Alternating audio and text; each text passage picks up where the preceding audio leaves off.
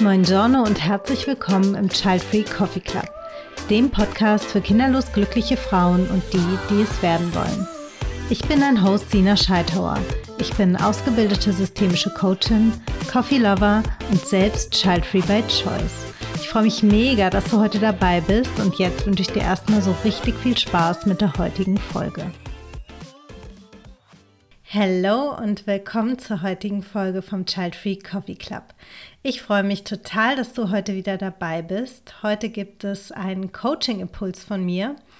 Und ich habe mir dafür ein Thema ausgesucht, von dem ich fast wetten würde, dass du damit schon mal in Berührung gekommen bist, wenn du dich mit der Frage beschäftigst, ob du Kinder bekommen möchtest oder nicht oder vielleicht sogar schon entschieden kinderfrei lebst. Also lass mich mal wissen, ob es stimmt, was ich vermute, dass du damit schon zu tun hattest.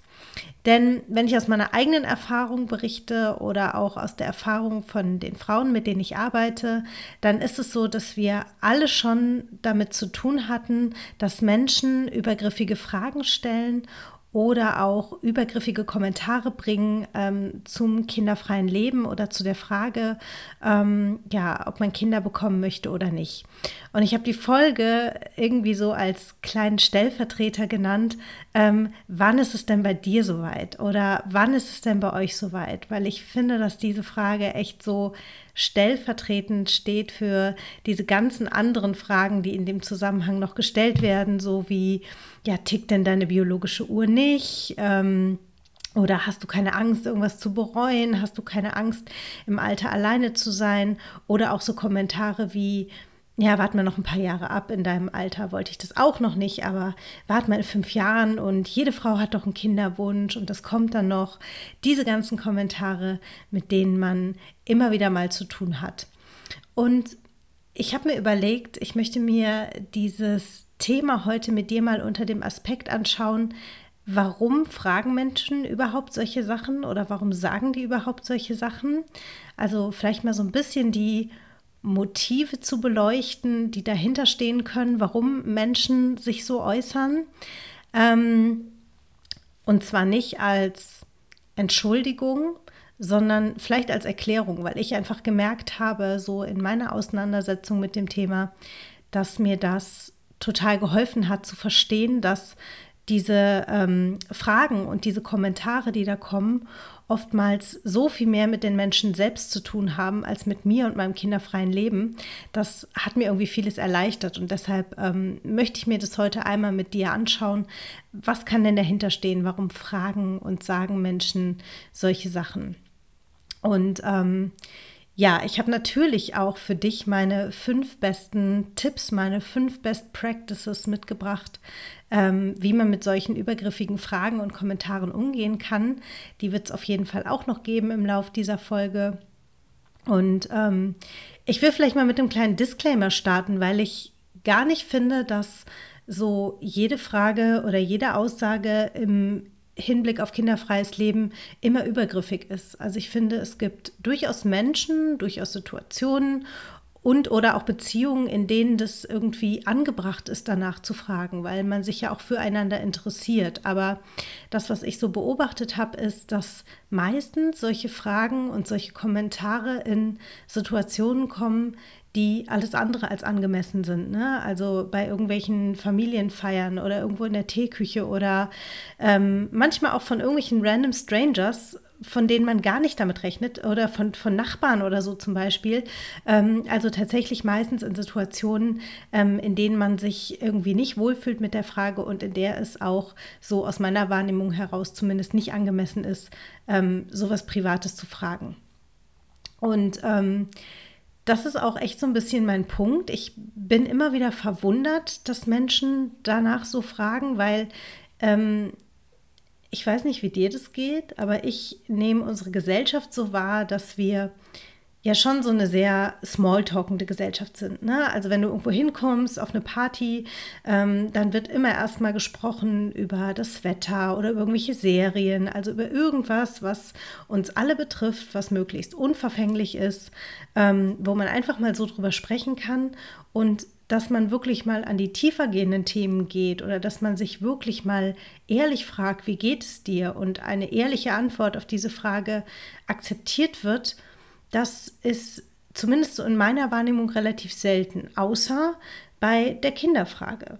Bei der Kinderfrage ist es so, dass viele Menschen in vielen Situationen, also ne, ich habe eben gesagt Teeküche, also zum Beispiel im Kolleginnenkreis oder ähm, im Freundeskreis ähm, oder auch äh, entfernte Verwandte, wer auch immer, ähm, einfach fragen, so, ja, ohne dass man eine tiefergehende Beziehung hätte zueinander. Und das finde ich halt total verwunderlich unter dem Aspekt, dass das ja ein total persönliches, ähm, privates, wenn nicht sogar intimes Thema ist. Ne? Also wenn man sich mal überlegt, wie Kinder entstehen, welche Entscheidungen damit auch einhergehen, welche Veränderungen damit einhergehen, auch in der Beziehung, im per persönlichen Leben. Ähm, das ist ein Riesenthema und das ist ein riesen privates Thema. Und ich bin wirklich immer wieder erstaunt, welche Menschen in welchen Kontexten sich da echt so das Recht rausnehmen, da einfach mal so nachzufragen irgendwie. Genau, und ich habe für die heutige Folge mir mal so ein ähm, bisschen Gedanken gemacht, was denn dahinter steht, beziehungsweise habe mal so zusammengetragen, was so die Gedanken sind, die ich mir dazu gemacht habe, was dahinter stehen kann, warum Menschen solche Sachen fragen. Und ähm, das ist nicht allgemeingültig so, sondern das sind ähm, meine Annahmen darüber und meine Erklärungen, die ich dafür finde, dass Leute einfach sich rausnehmen, ähm, in so privaten Bereich, ähm, so einem persönlichen Bereich zu kommentieren. Ähm, der erste Punkt, den ich so sehe, ist, dass ich glaube, dass viele Menschen es einfach nicht besser wissen, so, ähm, dass das muss ich vielleicht ein bisschen erklären. Also dieser Gedanke, dass Mutterwerden oder dass Elternschaft kein Automatismus ist, der, das ist so ein Gedanke, der ist für mich komplett normal. Also den habe ich natürlich total auf dem Schirm. Und viele andere, die kinderfrei leben oder die sich schon lange damit beschäftigen, die haben den auch auf dem Schirm. Aber ich glaube, ganz viele Menschen haben das eben nicht auf dem Schirm, dass das tatsächlich eine Wahl ist, sondern da gibt es diesen vorgefertigten Weg, der irgendwie vorsieht, dass man ab einem gewissen Alter Eltern wird, Mutter wird, eine Familie gründet. Und dann gibt es vielleicht die Menschen, denen das aufgrund von körperlichen ähm, Gründen, also aus, Krankheitsgründen oder vielleicht aufgrund von fehlender Gelegenheit, wegen fehlendem Partner, fehlender Partnerin, wie auch immer, ähm, verwehrt bleibt, schicksalsmäßig, also so im Sinne von wollte, aber konnte nicht, so, es blieb ihm oder ihr verwehrt. Aber dass da wirklich jemand hergeht und sagt, hey, ich entscheide mich bewusst dagegen, weil das, ich habe ja eine Wahl, ähm, ich glaube, das haben viele Menschen einfach nicht auf dem Schirm. Und deshalb ist, glaube ich, ähm, diese Frage danach von manchen Menschen einfach so was ganz Automatisches, weil ja irgendwie klar ist, dass das irgendwann, dass das irgendwann kommt. Und die machen sich darüber gar keine Gedanken. Ähm, was es natürlich nicht weniger problematisch macht, gerade auch unter dem Aspekt, dass es ja tatsächlich auch Menschen gibt, unabhängig vom kinderfreien Leben, ähm, die tatsächlich sich Kinder wünschen und keine bekommen können. Ne? Und für die sind diese Fragen ja mal mindestens genauso schmerzhaft wie für Menschen, die vielleicht noch hadern mit der Entscheidung, wenn man eigentlich sich schon Kinder wünscht, ähm, aber eben keine bekommen kann. Und ich finde es ganz erstaunlich, dass, ähm, also ich beschäftige mich jetzt ja super viel mit dem Thema und ähm, gehe ja auch raus damit, also bin ja auch öffentlichkeitswirksam. Und ich merke das so in meinem Umfeld oder auch meinem erweiterten Umfeld, dass ähm, auch so Menschen, die vielleicht selber Eltern sind, ähm, jetzt anfangen, sich damit zu beschäftigen und dann so sagen, ey, ich habe jetzt irgendwie deinen Blog gelesen oder ich war jetzt auf deiner Homepage und ähm, äh, auf deiner Website und so. Äh, es ist ja krass, stimmt. Man, man könnte, man hätte sich ja auch dagegen entscheiden können. Also gar nicht so im Sinne jetzt von Regretting Motherhood, dass die Leute sagen, oh Gott, hätte ich es mal anders gemacht, das überhaupt nicht. Ähm, aber dass, dass man so merkt, die checken erstmal, ach krass, stimmt. Das ist ja eigentlich eine Entscheidung. So. Und ich glaube, dass das etwas ist, was in der Gesellschaft einfach noch so viel klarer werden darf und so viel verbreiteter werden darf, dieses Wissen darum, ja, das ist nicht selbstverständlich, sondern das, das ist eine Entscheidung. Da kann man sich dafür und dagegen entscheiden. Und ich glaube, dass manchmal dieses Kommentieren und dieses Nachfragen einfach daraus resultiert, dass die Leute sich keine Gedanken darüber machen, das null reflektieren und einfach ja davon ausgehen, dass jeder, so wie sie selber, irgendwann mal ein Kind bekommen möchte. Ein zweiter Punkt, und den erlebe ich vor allem im Kontakt mit Eltern, ist, dass ähm, Eltern, die ähm, ihre Elternschaft total genießen und das irgendwie gerne machen und das für eine gute Entscheidung halten, dass sie Kinder bekommen haben, ähm, manchmal, glaube ich, so ein bisschen den, den Wunsch haben oder einen vor einer falschen Entscheidung bewahren wollen.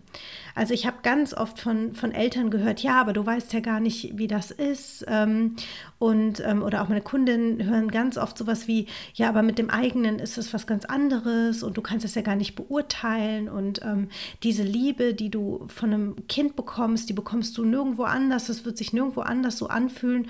Und ich habe manchmal so fast das Gefühl, als würde da wie so eine fast so eine Verzweiflung dahinter stehen, beweisen zu wollen, dass das was Tolles ist und dass das etwas ist, was jeder erlebt haben sollte und ähm, dass deswegen da so nachgebohrt wird, ähm, weil die einen, glaube ich, wie gesagt, davor bewahren wollen, eine falsche Entscheidung zu treffen und etwas zu verpassen, was doch eigentlich total toll ist. Und ich denke mir da immer so, ich glaube, ein Fallschirmsprung ist auch richtig geil, so, macht bestimmt richtig viel Spaß, ist total aufregend. Und dennoch würde ich den niemals machen wollen, so.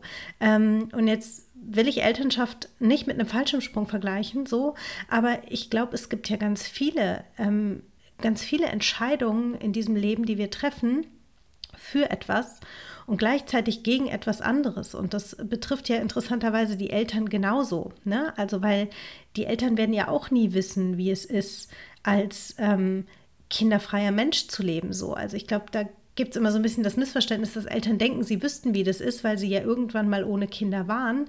Ähm, wie es aber ist, als kinderfreier Mensch zu leben, ähm, in einer Altersspanne, in der alle anderen eigentlich damit beschäftigt sind, ihre Kinder großzuziehen, vielleicht auch mit anderen finanziellen Möglichkeiten, vielleicht auch mit, mit viel mehr Freiheit, mit viel mehr Freizeit und so. Ähm, das ist ja wiederum auch etwas, was die nicht wissen. So.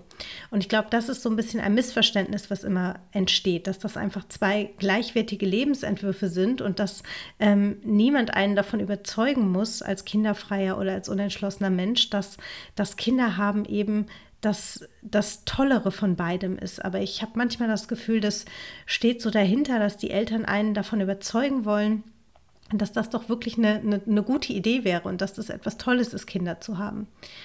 Ähm, und der dritte Punkt, den ich sehe, ist, dass ähm, ich glaube, dass viele Menschen es nicht aushalten können oder vielleicht nicht viele Menschen, aber einige Menschen es nicht gut aushalten können, dass man Dinge so grundlegend anders macht wie sie selber, weil Kinder haben, das habe ich schon öfter gesagt, ist aus meiner Wahrnehmung der kleinste gemeinsame Nenner über ganz, ganz viele gesellschaftliche Schichten. Ne? Also ich finde, Kinder ist so etwas, fast jeder hat Kinder.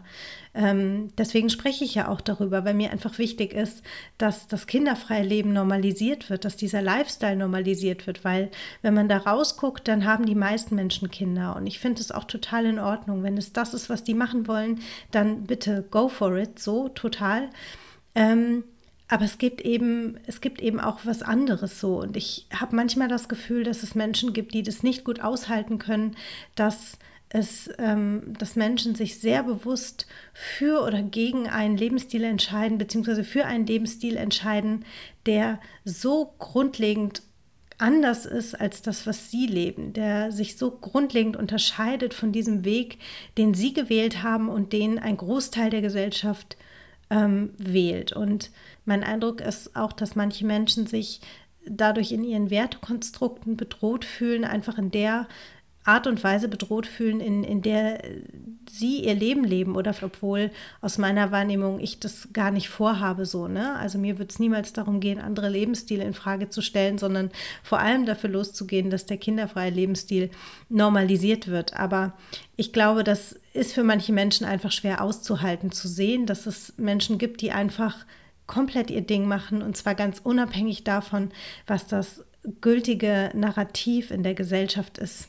So, das waren drei Gründe aus meiner Wahrnehmung heraus, warum Menschen überhaupt solche übergriffigen Fragen oder Kommentare anbringen. Und mir ist an der Stelle nochmal wichtig zu sagen, mir geht es null darum, dass solche Fragen oder solche Kommentare zu legitimieren, da durch diese Erklärung, sondern einfach nur darum, zu verstehen, was dahinter stehen kann. Und das ist oftmals einfach so viel mehr mit den Menschen ähm, selbst und mit den Gedanken und den ja, gedanklichen Grenzen, die die vielleicht auch haben, zu tun hat und viel weniger mit dir und mit deinen Überlegungen oder mit deinem kinderfreien Lifestyle.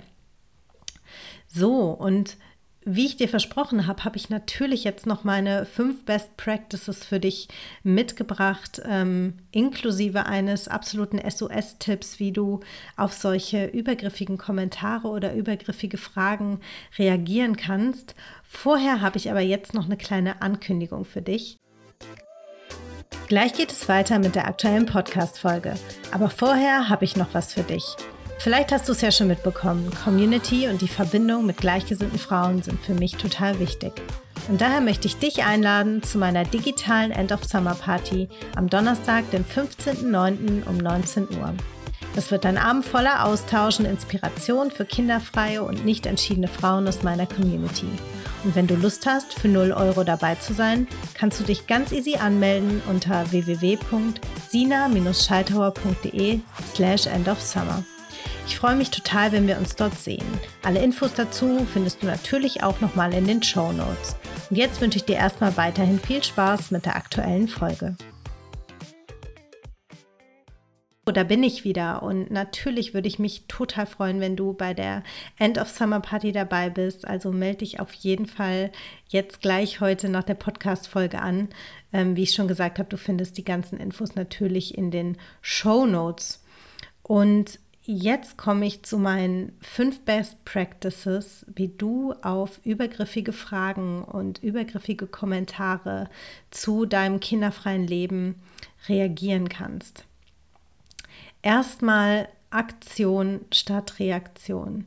Also wenn du weißt, dass du irgendwo hingehst, wo das Thema auf ähm, ja, kinderfreies Leben oder Nachwuchs oder wie auch immer kommen wird, dann bereite dich vor. Also das heißt, wenn du zu einer Babyshower gehst, ne, sehr wahrscheinlich wird, wirst du dort gefragt werden, wenn das Thema bei dir ähm, einfach ungeklärt ist und die Menschen neugierig sind. Ne? Oder ähm, wenn du weißt, du gehst zu einem bestimmten Familientreffen, wo die, diese eine Tante ist, die immer wieder nachfragt. Also wenn du weißt, es wird dir passieren, dann überleg dir im Vorhinein, was könnte ich denn sagen? Will ich überhaupt was dazu sagen? Will ich mich gar nicht äußern?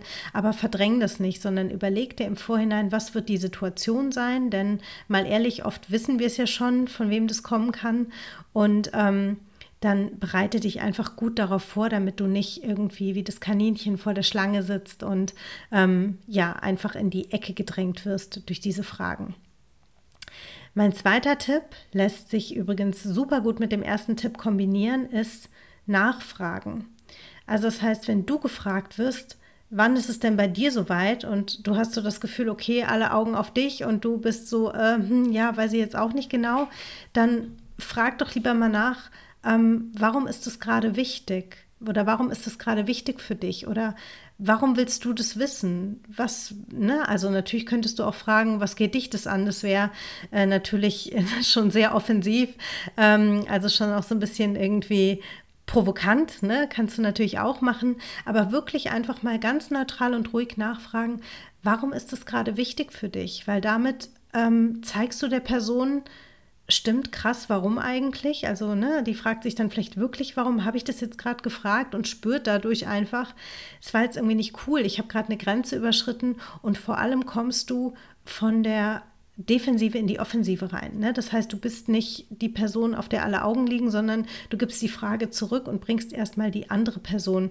ähm, in die Situation, sich erklären zu müssen. Und das verschafft dir auf jeden Fall Zeit und ändert natürlich einfach auch nochmal was am Gesprächsrahmen. Ähm, der dritte Tipp wäre eine klare Abgrenzung, also wirklich eine klare Grenze zu setzen und zu sagen, ähm, du, das Thema möchte ich nicht besprechen, möchte ich hier nicht besprechen, möchte ich mit dir nicht besprechen oder auch sowas wie, ey, lass uns das irgendwie mal in Ruhe bereden, weil es passt hier gerade überhaupt nicht. Also wirklich ein ganz klares Stoppsignal zu setzen.